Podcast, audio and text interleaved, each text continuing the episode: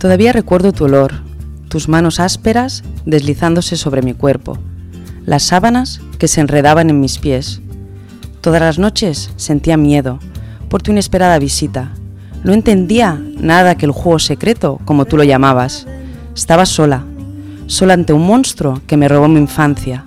Ahora soy mayor y después de un largo camino solo sé que mi cuerpo es solo mío y que no tuve la culpa de atraer a una mente enferma y trastornada como la tuya. Al fin soy libre. Tu claridad, tu vibración, tu armonía, tu silencio. Hola, bienvenidos a Escuela de Vida, soy Lorena Salvador de averaver.net y como ya os fui adelantando en el programa anterior, Hoy vuelvo a tener el placer de compartir este espacio con la doctora Zaira Ibars, que si os recordáis nos habló de la educación afectivo-sexual en la infancia y hoy vamos a abordar un gran tema, que es el del abuso sexual en menores. Eh, también os quiero recordar que la doctora Zaira es pediatra de atención primaria, pediatra del equipo funcional de expertos en la zona de Lleida, que es una unidad especializada en maltrato y abuso sexual en la infancia, y también es miembro de ACIM. ACIM es la Asociación Catalana por la Infancia Maltratada. Buenas tardes, Zaira. Hola, buenas tardes, Lorena. Eh, nuevamente gracias por compartir este espacio. Y bueno, hoy vamos a tratar un, tema complicado y me gustaría saber eh, qué incidencia de abusos sexuales hay en la actualidad. Mira, la incidencia siempre sorprende a las personas que no conocen el tema, que es uno de cada cinco, es decir, un 20%. Eh, cuando hablamos de abuso sexual, no quiere decir un abuso sexual una penetración, sino que engloba todas esas situaciones, ¿no? En las que un niño eh, o niña es víctima, o adolescente, un menor de edad, es víctima de, un, de, de que le hacen en su cuerpo o le hacen ver, incluso sin tocarlo, ¿no? Eh, algo desde el punto de vista sexual por el cual no está preparado por edad, ¿no? Entonces, el, el, abuso sexual es esto, uno de cada cinco niños está siendo o será abusado, esto según la, bueno, las, los porcentajes del, del, Consejo de Europa y otras otras encuestas que se hacen a nivel mundial. Entonces, uno de cada cinco. Me sorprende mucho este dato. Entonces, si hay tantos casos, ¿por qué no se habla de ello, Zaira? Bueno, el, abuso sexual, eh, fíjate, ¿no? Que es un tema, bueno, ya la sexualidad, bueno, hay que sacar el tabú, pero aceptar, ¿no? Un abuso sexual que ha pasado delante nuestro, que la mayoría de veces es alguien de confianza que está abusando de nuestros niños, ¿no? Eh, aceptar esto y que ha pasado por nuestros ojos que no nos hemos dado cuenta implica también parte de culpa, de responsabilidad, ¿no? Eh, que es tan duro aceptar esta realidad que muchas veces hay familias que dicen, bueno, puede ser que esté pasando algo, no, no, es imposible, ¿no? Es más fácil cegarnos, ¿no? Que no aceptar esta realidad. Por lo tanto, em, no es que es muy duro hablar de ello, pero es que hay que, hay que, es una realidad, ¿no? Entonces hay que sacarse la venda de los ojos y decir, esto es lo que hay y qué es lo que podemos hacer para ayudar a estos niños y niñas. Estoy completamente de acuerdo. Es lo que pretendemos hoy en Escuela de Vida, el programa de Radio Cambrils. Pretendemos dar visibilidad a todas estas agresiones sexuales. Entonces, ¿cuál sería el perfil de estos agresores? Pues mira, ojalá tuviésemos un perfil concreto, ¿no? Pero no existe un perfil determinado. Puede ser cualquier persona de, eh, la gente cree que es pues gente de nivel socioeconómico bajo, pues no, ¿eh? cualquier persona puede ser un profesor, puede ser un electricista, puede ser ¿no? un ama de casa, puede ser cualquier persona mm, de cualquier nivel sociocultural, alto, bajo, cualquiera. No hay un perfil determinado. Y, me surge una duda, ¿hay más hombres abusadores o mujeres abusadoras? Eh, hay más hombres abusadores, pero hay mujeres abusadoras ¿eh? también, lo que pasa que hay más... Em, Porcentaje de hombres, sí. ¿Y qué, mucho más. ¿Qué estrategias hacen servir eh, las personas abusadoras? Bueno, las personas abusadoras, eh, pensar que, claro, están delante de un niño o una niña, ¿no? Y lo que van a hacer, eh, hay, hay dos tipos de abusos, ¿no? El abuso que es mm, con violencia, ¿no? Que es eh, agresivo, o que es de la calle, ¿no? Que vas por la calle y puede haber una agresión sexual grave, pero no son los más frecuentes. Lo más normal que sea un abuso sin violencia, que hay una la estrategia de seducir a este niño, ¿no? Eh, llevárselo a su terreno Eh, entonces eh, empiezan con juegos, empiezan con cosas que les pueden gustar, a los niños les gustan que estén por ellos, entonces empiezan implicando, ¿no? Este niño, pues mira, esto que estamos haciendo, ¿no? Pues y luego ganan su confianza y luego pasan al secreto, ¿no? Esta es la, o sea, primero se los ganan, luego el secreto, ¿no? Pues mm, esto pues no hay que decirlo, ¿no? Porque si no igual se enfadan tus papás o si se enteran a mí no me van a dejar a jugar más contigo eh, y luego también pasa a, la amenaza. Son las tres estrategias típicas, ¿no? El, cómo se los ganan, el secreto, que implican al niño, que lo hacen sentirse culpable porque hacen que este niño también no les dicen lo que yo te estoy haciendo, sino lo que estamos haciendo los dos, ¿eh? Entonces el, niño se siente atrapado allí, ¿no? Y luego al final es la amenaza, ¿no? Pues si lo dices, eh, se lo haré a tu hermano pequeño, ¿no? O si lo dices, me van a poner en la cárcel, ¿no? Entonces son estas tres estrategias que hacen que el niño quede atrapado en ese silencio y en ese, y en ese abuso, ¿no? Y sea difícil salir. Quiero hacer hincapié en esto que has nombrado, los secretos. A menudo pues, los niños juegan y con, con, los padres y se cuentan secretos, ¿no? O quizá en algún familiar, el abuelo, mm. eh, quien mm. sea. ¿Tú crees que los secretos deben incluirse o cómo se deben abordar en la educación de nuestros hijos o alumnos, etcétera? Mm. Mira, los secretos eh, yo soy de las que creo, y lo hablamos muchos compañeros, ¿no? Tenemos que enseñar a los niños eh, a, escuchar sus sentimientos. Es decir, hay secretos buenos y secretos malos, ¿no? Por ejemplo, hay una fiesta de cumpleaños, pues eh, lo vamos a mantener en secreto, que no queremos que lo sepa, para darle un tal. Esto es un secreto bueno, ¿cómo te hace sentir? Feliz. Pero un secreto malo que te haga sentir mal, este es el que tienes que contar. ¿No? A una persona de confianza, al papá, a la mamá, quien tengas de confianza. Y entonces hay que incluir, o sea, hay que evitar tener secretos, ¿no? Por ejemplo, a veces los abuelos típicos, ¿no? Te doy este chocolate, pero no se lo digas a los papás, ¿no? eh, pues bueno, vale, es un secreto bueno, pero hay que intentar, bueno, pero ah, esto era secreto, bueno, pero ya sabes que los secretos, si es algo que no te hace sentir bien, tienes que decírtelo a la mamá o al papá, aunque te hayan dicho que no, ¿no? O sea, y evitar utilizar secretos en la educación, pero al menos si los hay, y que enseñar cuáles son los buenos y los malos, y los malos hay que contarlos. A distinguirlos. Eh, Pues sí.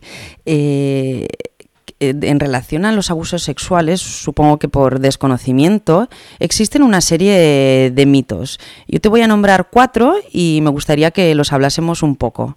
Existe el mito de que el abuso implica violencia. No, eso es, eh, bueno, lo que comentamos que sí, bueno, no es lo habitual, ¿vale? O sea, lo habitual es que no implica violencia. ¿Vale? Eso es lo habitual. No, no, las agresiones que vemos no por la tele o que pasa, no, pues el vecino que ha ido por ahí o la han violado por la calle, no es lo habitual, ¿eh? La, el uno de cada cinco es que no implica violencia. Igual están viendo los papás pornografía en casa y está viendo el niño y eso es hacerle ver a un niño algo para el que él no está eh, preparado psicológicamente ni desarrollado. Eso es un abuso sexual, ¿vale? y esto no implica violencia, ¿no? El tocar, el acariciar no implica violencia. Todas esto, o sea, no, esto fuera, nieto no existe, o sea, existe, pero no es el más prevalente. Me sorprende esto que dices, lo de unos padres que, por ejemplo, están viendo pornografía y el niño está por allí. Entonces, eh, las muestras de afecto entre los padres, eh, ¿hasta dónde tenemos que llegar? Bueno, siempre decimos que, claro, tiene que ser algo. O sea, el padre tiene que saber eh, ese niño, ¿no? En qué punto de su vida está, ¿no? Eh, de desarrollo, me refiero. Si vemos que nuestras conductas, eh, por lógica, ¿no? Pensamos que eso no es adecuado, no hay que hacerlo. Si vemos que el niño se siente incómodo, pues no hay que hacerlo. Pero, ¿sabes? Solo mm, hay que hacer cosas de, pues naturales, ¿no? Pues si te das un beso o te das una caricia, o te das un abrazo, cosas que nosotros sepamos que al niño lo interioriza como parte educación afectivo-sexual sana.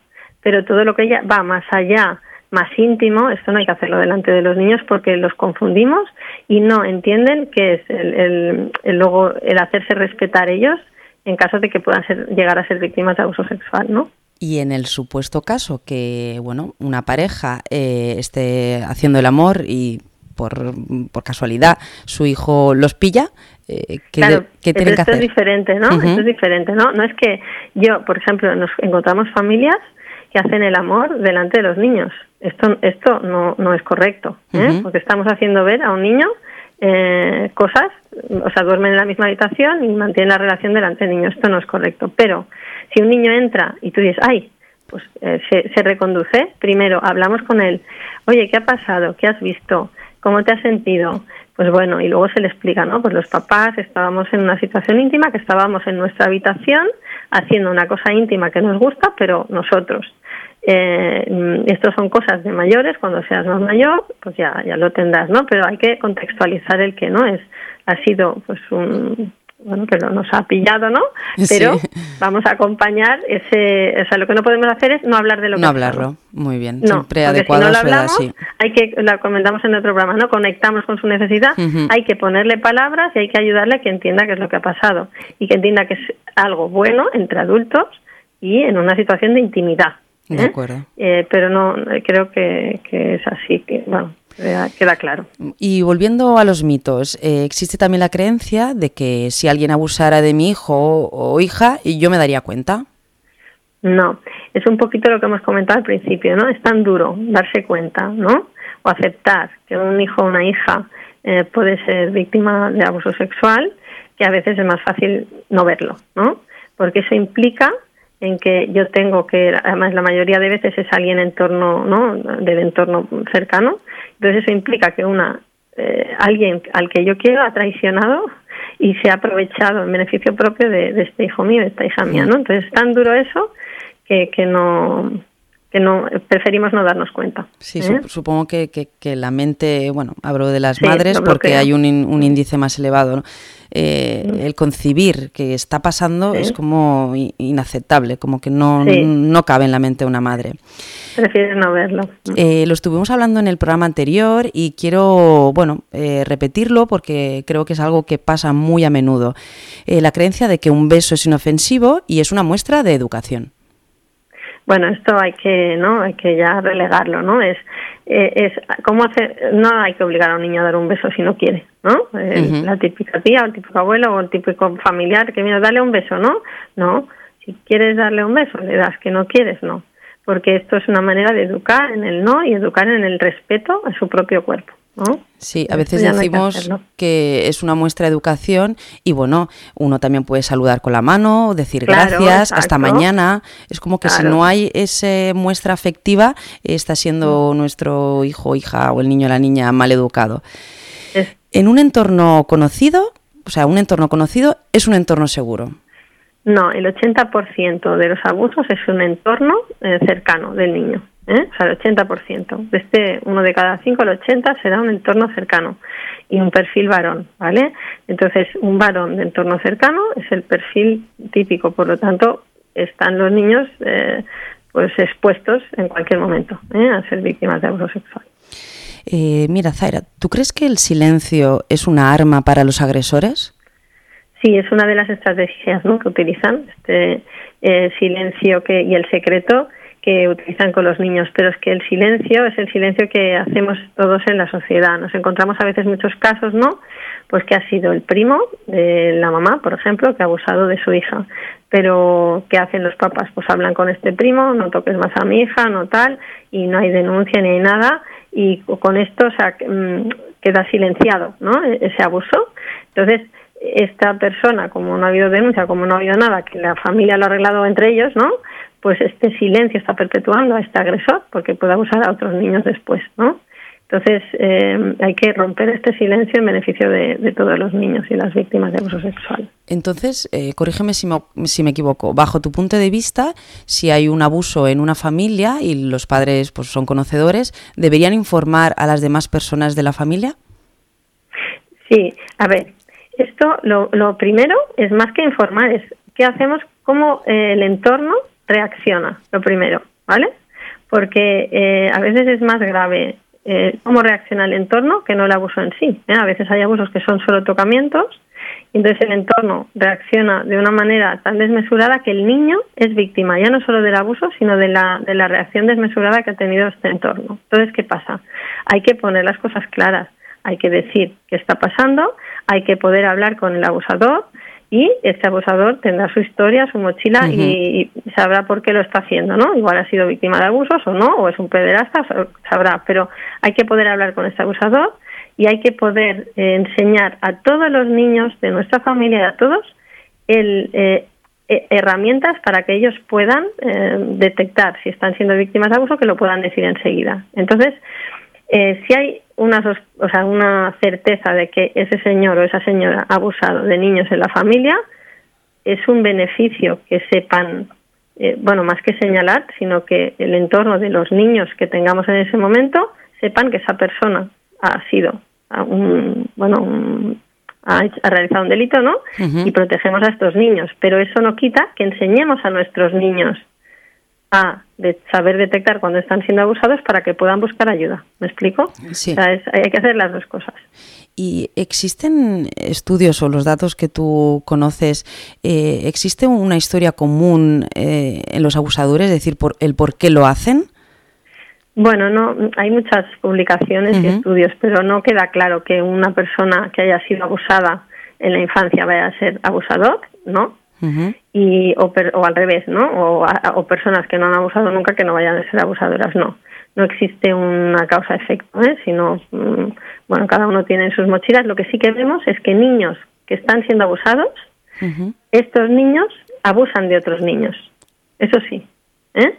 Y entonces, eh, en un niño o un menor que está abusando de otro menor, eh, cuidado al etiquetar este agresor. O sea, este agresor seguramente ha sido víctima de abusos sexuales y tenemos que ayudarlo a, que sepa identificar que lo que está haciendo eh, es un abuso, pero que seguramente ha sido víctima. Bueno, habrá que investigar ¿eh? si ha sido víctima de abuso sexual detrás, ¿vale?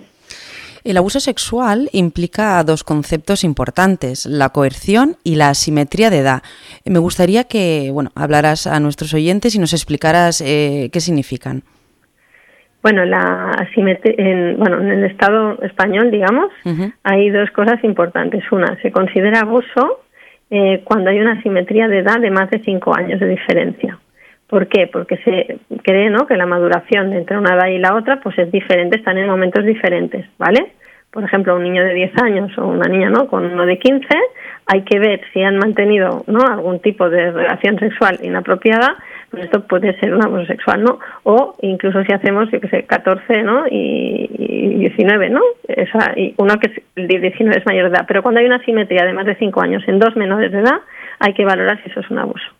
La coerción, ¿qué significa? Pues que este abusador, esta persona abusadora, está utilizando, ¿no? El cómo convence eh, a esa víctima, ¿no? Eh, ya sea pues por fuerza o de palabra, por amenazas. Por ejemplo, a veces tenemos ahora muchos adolescentes que entre ellos no eh, utilizan la coerción, es decir, no hay asimetría de edad, pero uno le dice al otro, venga, que si no serás la única que no serás virgen, venga, que se, se van a reír de ti, venga, vamos a hacerlo, tal, y entonces utilizan la coerción y la víctima cede, ¿no? Pero esto no deja de ser un abuso, ¿no?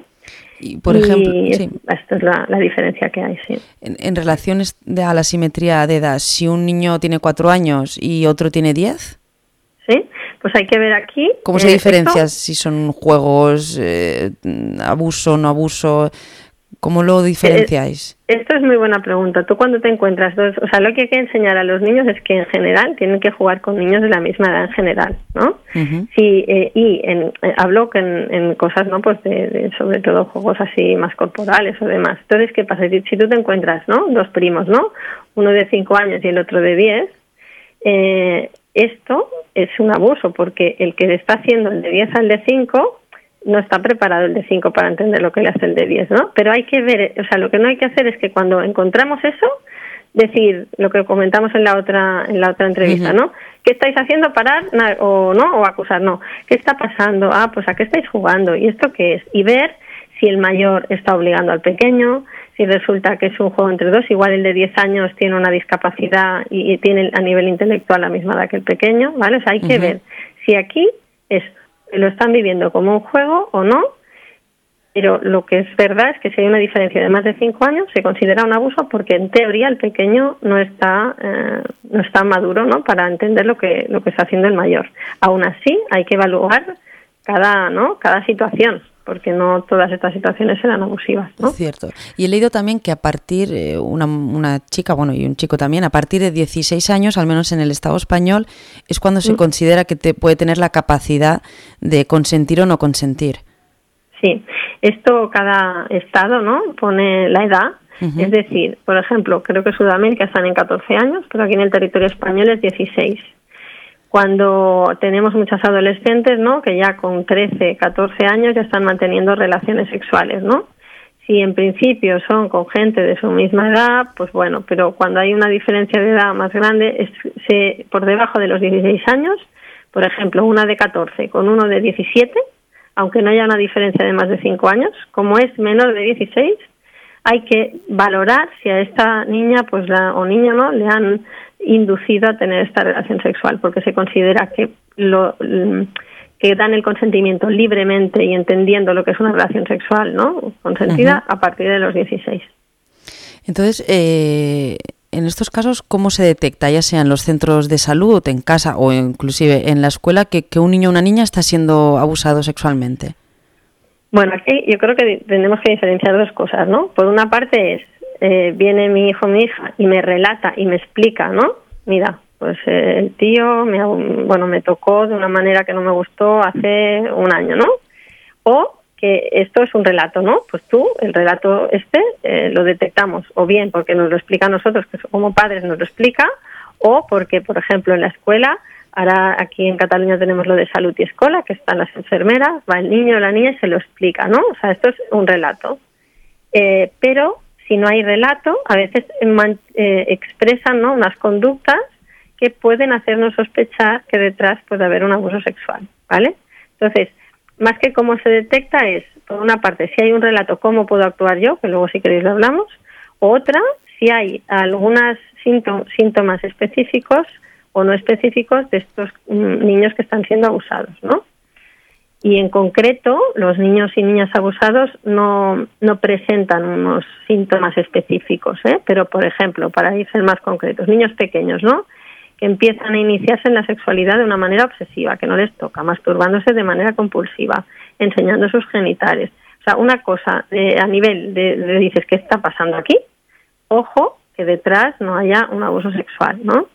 O mm, otras más edades, ¿no? Cualquier cambio de conducta en un niño, algo hay detrás. Puede ser, yo qué sé, que se hayan separado los padres, que se haya muerto alguien así, pero tenemos que tener en la cabeza que cualquier cambio de conducta en negativo o incluso en positivo, detrás puede haber un abuso sexual, ¿vale?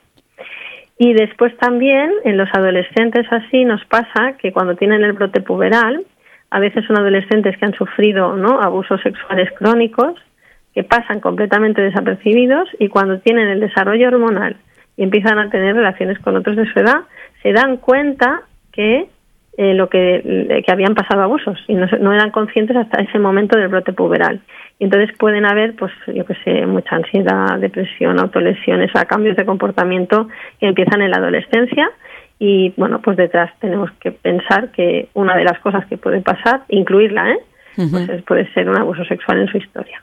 Entonces, eh, cualquier cambio de conducta, ya sea positivo o negativo, es que algo pasa. No significa que tenga que haber un abuso sexual, pero está pasando algo para dejarlo remarcado eh, Zaira, em, entonces, ¿qué protocolo se activa? Bueno, cuando un niño nos explica, ¿no? Que, por ejemplo, ¿no? Eh, le han tocado o cualquier cosa, eh, como padres, ¿no? Si nos lo explican como padres, lo normal es que nos dirijamos a un centro de salud si em, es algo reciente. Os voy a explicar el tema, nosotros decimos de las 72 horas, ¿no? si viene mi hijo o mi hija y nos dice, mira, es que ayer me tocó el abuelo, ¿no? O me y tocó de una manera tal, eh, si es menos de 72 horas, nos tenemos que dirigir como padres con nuestros hijos a un hospital. ¿Por qué? Porque si ha habido un abuso sexual que hay que hacer una serie de pruebas para descartar enfermedades de transmisión sexual, ¿no? O embarazos o demás. ¿Y por qué se hace así? Porque se recoge bien el forense, se hace una exploración física junto con el forense, el ginecólogo en caso de ser niñas, y eh, se dan los tratamientos que hagan falta, ¿no? Pero esto es si es menos de 72 horas. Si es más de 72 horas, por ejemplo, que nos dice, mira, es que mamá o papá te tengo que contar que el año pasado cuando vino el primo, pues me pasó esto, esto no es una urgencia. Entonces se pueden dirigir a su pediatra del CAP y en eh, lo que es en nuestra zona en Cataluña lo va a dirigir a la unidad F, que es estos equipos funcionales de expertos, ¿vale? Esto por una parte, eh, como padres, ¿eh? es el protocolo que tendrían que seguir, ¿vale? De, de activar. ¿Y como profesionales? Si, por ejemplo, hay un niño que está enfermo en el hospital de pediatría eh, y os dais cuenta eh, o lo verbaliza de que está siendo abusado sexualmente, ¿qué, re- qué hacéis? Pues eh, lo mismo, ¿eh? se activa el protocolo, si estamos en el hospital, pues vemos si es menos de 72 horas, pues se activará lo mismo, activaremos el forense, el ginecólogo y haremos todo, o si es más de 72 horas, lo, lo dirigiremos a estas unidades de equipos funcionales de expertos, es exactamente igual. Vale, y entiendo que en la escuela también, así que todos unificados realizan el mismo Sí. protocolo. Sí, todo es el protocolo está unificado. Lo que eh, cambia Perfecto. simplemente es el circuito, pero eso ya como padre, como esto en la entrevista es más para padres, por eso quería dejar claro como padres dónde dirigirse. Y- Lo, lo que sí. pasa que yo quería decir una cosa, aparte de dónde dirigirse, yo creo que eh, es muchísimo más importante, ¿no? ¿Cómo reacciono yo como padre? Ahí quería yo llegar, madre. sí. Sí, ¿verdad? Sí, te Es quería que preguntar que, que, nosotros, o sea, el padre, la madre o la abuela, quien Sí. lo escuche ese relato Sí, o quien sea conocedor, eh, ¿qué Sí. hago? ¿Qué digo? Eso es lo más importante. ¿Cómo me comporto? Lo, lo, lo, lo primero, respirar hondo, tragar saliva, lo primero, porque eh, lo peor que se puede hacer es decir, no puede ser, no puede ser, es que no, quieres decir que lo que estás diciendo es verdad, no puedes, no, no me lo creo, ¿no? Pero es que esto es lo que suele pasar habitualmente. Esta es la primera respuesta Mm. porque es tan difícil creérnoslo. Entonces, si hemos tenido esta respuesta, respiramos y reconducimos. ¿Qué es lo que hay que hacer? Pues simplemente estar y escuchar y validar lo que está explicando. Es decir, qué bien que me lo hayas podido explicar, qué contenta, contento estoy.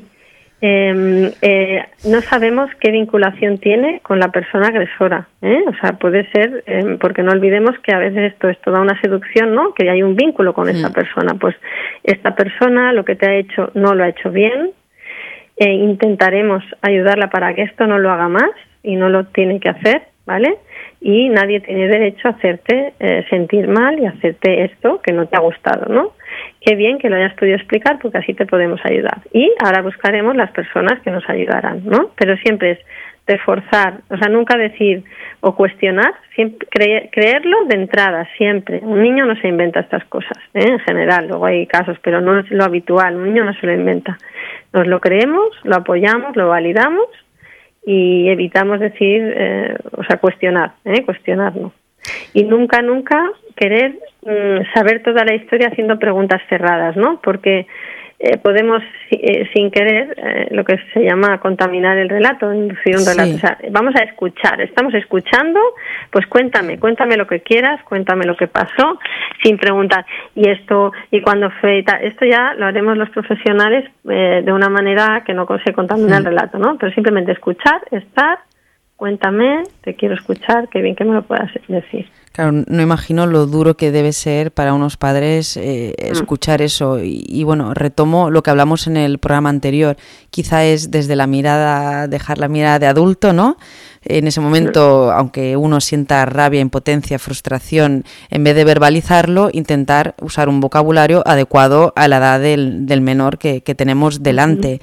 Siempre desde la comprensión, desde el amor y quiero dejar bien claro desde la veracidad de lo que tú dices del relato, de creernos a los niños, que sí es evidente que hay casos eh, bueno, eh, aislados en, en que ha sido mentira, pero los niños pues no, no se inventan este No, tipo no. de cosas.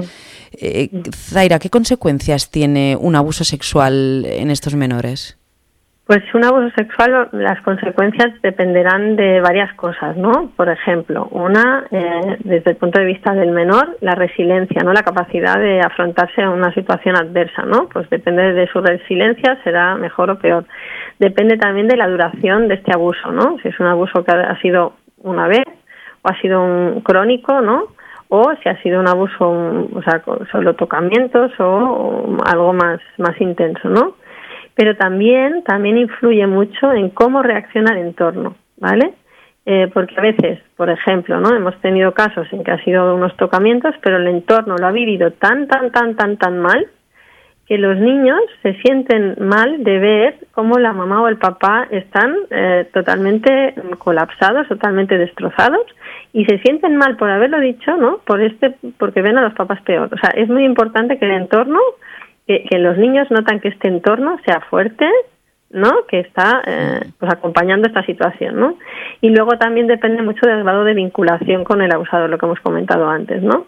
O la, o la abusadora, ¿no? Que, que, y entonces, ¿qué pasa? Pues según todas estas condiciones, pues vamos a ver niños, eh, sobre todo mm, pequeños, que van a ver estas alteraciones de conducta que no sabemos qué les está pasando, ¿vale? Y, sobre, y a nivel de conductual, pues eh, conductas sexuales explícitas, exhibicionismo, irritabilidad, rabia, que se pelean, que están todo el día peleándose, podemos ver esto.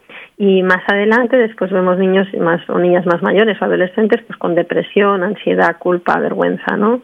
eh, trastornos a veces de la alimentación, ¿eh? autolesiones que hemos comentado antes, bueno, puede ser, pero va a depender de todos esos mm. factores que hemos dicho antes. Entonces, la importancia de decir no, Zaira, ¿cómo eh, enseñamos a decir no? Mm. Yo creo que eh, aquí yo, yo diría dos cosas, ¿no? Una, ¿cómo enseñamos a decir no? Los niños dicen no muchas veces, pero no los escuchamos. No. Y entonces, por ejemplo, le dice, su hermana, ¿no? Deja que, déjame el juguete. Y él le dice, no. Y tú, ay, déjaselo que es tu hermana, ¿no? ¿Qué pasa? El niño ha dicho no. Yo puedo educar de decir, a ver, te ha dicho no, pues respétalo, no te lo quiere dejar, pues no te lo deja. A veces somos los adultos que en estas pequeñas cosas mm. no, no enseñamos a que su no o sea, el nuestro no los tienen que hacer caso, a nuestro no, pero su no, no, no, no, no, da igual, ¿no? Entonces, ¿qué pasa? Una cosa que nos ayuda mucho es enseñar a decir no, pero enseñar a respetar el no que ellos nos dicen, ¿vale? Y si no nos, respetan el no, pues que busquen el, no que ellos están diciendo, que busquen ayuda, ¿no? Entonces nosotros decimos que para hacer prevención del abuso sexual hay tres, como tres cosas, ¿no? Una, eh, el, sentir que sí, sentir que no, ¿no? Esto de, de si algo sientes que no te va, no estás a gusto, eh, puedes decir que no te gusta, ¿no? O si algo sientes que está a gusto, pues dilo, no pasa nada. Si no enseña, por ejemplo, yo estoy peinando a mi hija y se queja porque le estoy haciendo daño. Si ella me dice, me estás haciendo daño, le diré, qué bien que me has dicho que te estoy haciendo daño, ¿no? Y enseñamos a esto. Luego, las partes íntimas del cuerpo. Eh, cuáles son, cuáles no son, ¿no? Entonces hay que enseñar a los niños no solo a decir no y a respetar su no, sino conectar con sus sentimientos, saber cuáles son sus partes íntimas y los secretos. Serían, digamos, las cuatro cosas importantes de prevención en educación, en educación sexual y en, hacer validar su, su, no eh, y que puedan buscar ayuda, ¿no? Me parece súper interesante. Ahora sé que estaré toda la semana reflexionando porque es cierto que eh, yo, por ejemplo, como madre en pequeñas cosas sí que intento enseñar el no y respetarlo, pero es verdad, pues has puesto el ejemplo del, del, peinar el pelo a mi hija y sí que es verdad que no, no, no lo suelo hacer, decir, eh, ay, qué bien que me hayas dicho que no. Bueno, estaré, estaré más atenta, porque de ahí supongo que es un gran paso para en un futuro que sepa decir no, empezar a, como a entrenarnos ¿no? en, en las cosas cotidianas. Eh, Zaira, muchísimas gracias de verdad de corazón por estos dos programas que nos has ofrecido. Si quieres añadir alguna cosa y si no, pues me despido y te mando un abrazo muy grande. Vale, muchas gracias. Bueno, yo solo añadir solo que, o sea, si no, o sea, tenemos que saber que hay abuso sexual un montón, hay muchos, uno de cada cinco, que es algo que está a la orden del día y que más que vivir eh, o transmitir miedo a los niños, no. El mensaje es qué hacemos, qué les damos, qué autonomía les damos, cómo les enseñamos a pedir ayuda, cómo les enseñamos todas estas cosas que, hemos comentado, para que ellos en un momento dado sean capaces de darse cuenta que están siendo víctimas de abuso y que puedan buscar ayuda, ¿no? O que están siendo víctimas de algo que no les gusta, pues busco ayuda, ¿no? Y se lo digo a la mamá o se lo digo a quien o al papá o a quien sea de confianza, ¿no? Y eso nos ayudará a prevenir. Pues nada, sin más dilación, pues te saludo, Zaira. muy bien, Lorena. Un abrazo. Que vaya muy bien. Vale, gracias, adiós. Adiós, adiós. La vida te puede dar mil tropezones en todos los órdenes, en el amor, en el trabajo, en la aventura de lo que estás pensando, en los sueños que pensás concretar. Pero una y mil veces Estás hecho con fuerza para volverte a levantar y volver a empezar. Porque lo importante es el camino. Es la hermosura de vivir al tope, de querer la vida en cualquier circunstancia y luchar por ella e intentar transmitirla. Porque la vida no es solo recibir, es antes que nada dar algo de lo que tenemos y por jodido que estés, siempre tenés algo para darle a los demás. No se puede vivir en la vida cultivando el rencor. Ni se puede vivir en la vida dándole vuelta una columna. Los dolores que padecí en el transcurso de mi vida no me las repara nadie. Ni me los devuelve nadie. Hay que aprender a cargar con las cicatrices y con las mochilas y seguir andando y mirando para adelante. Lo que vale es el mañana. Me dicen y me gritan. Eh, como un aforismo. Hay que tener memoria para no repetir lo mismo. Yo conozco al bicho humano. Es el único animal que tropieza 20 veces con la misma piedra. Y cada generación aprende con lo que le toca vivir, no con lo que vivieron otros. Este, no idealizo tanto al hombre. ¿Qué se cree que vamos a aprender con la historia de lo que le pasó a otro? Aprendemos con la historia de lo que nos pasa a nosotros. Pero bueno, esa es una manera de ver la vida. Es tan notable la constitución de nuestra naturaleza que terminas aprendiendo mucho más del dolor que de la bonanza. Esto no quiere decir que recomiendo el camino del dolor y ni nada por el estilo. Quiere decir que le quiero transmitir a la gente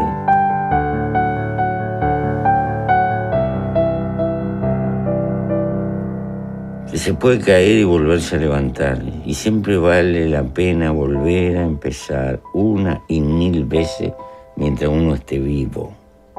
Ese es el mensaje más grande de la vida. Eh, acabáis de escuchar pequeños fragmentos de Pepe Mujica, que reconozco que me gusta mucho, y bueno, eran fragmentos sobre y reflexiones sobre la vida. Y para dar voz y poder a todas aquellas eh, personas y mujeres sobre todo que han sufrido o siguen sufriendo de alguna forma, quiero que escuchéis esta preciosa canción de Rosalén, Una puerta violeta. Hay un monstruo gris en la cocina que lo rompe todo,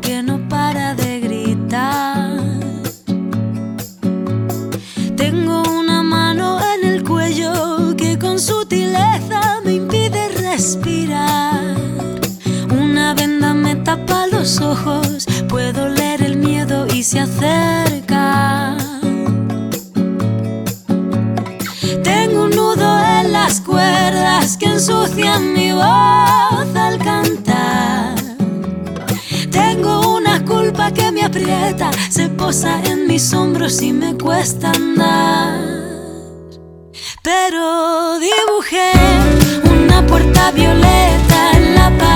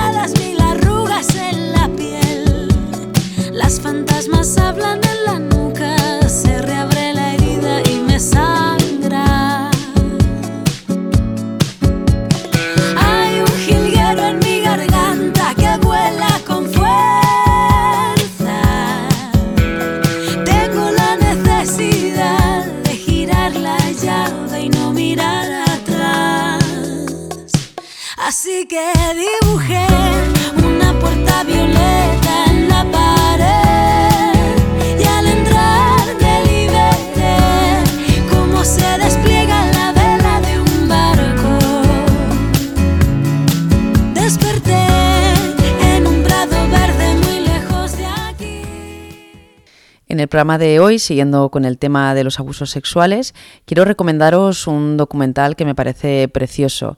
Es el de Cinco mujeres hablan. Son cinco mujeres que comparten las historias de abuso sexual que sufrieron en su infancia y adolescencia por parte de miembros de su familia.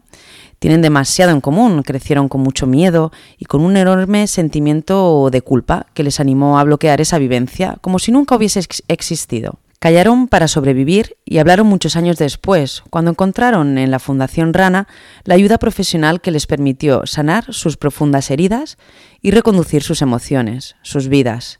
Ahora ellas animan a romper este silencio, a creer a los niños, a reforzar los vínculos entre padres e, e hijos y a actuar ante cualquier mínimo indicio de abuso, porque nunca es tarde.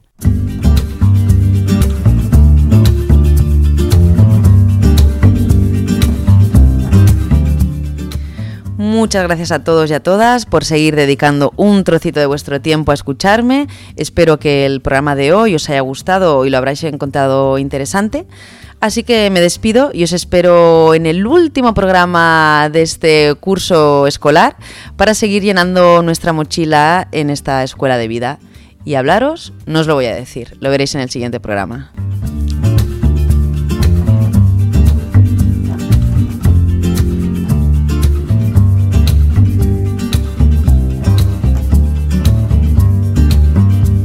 nun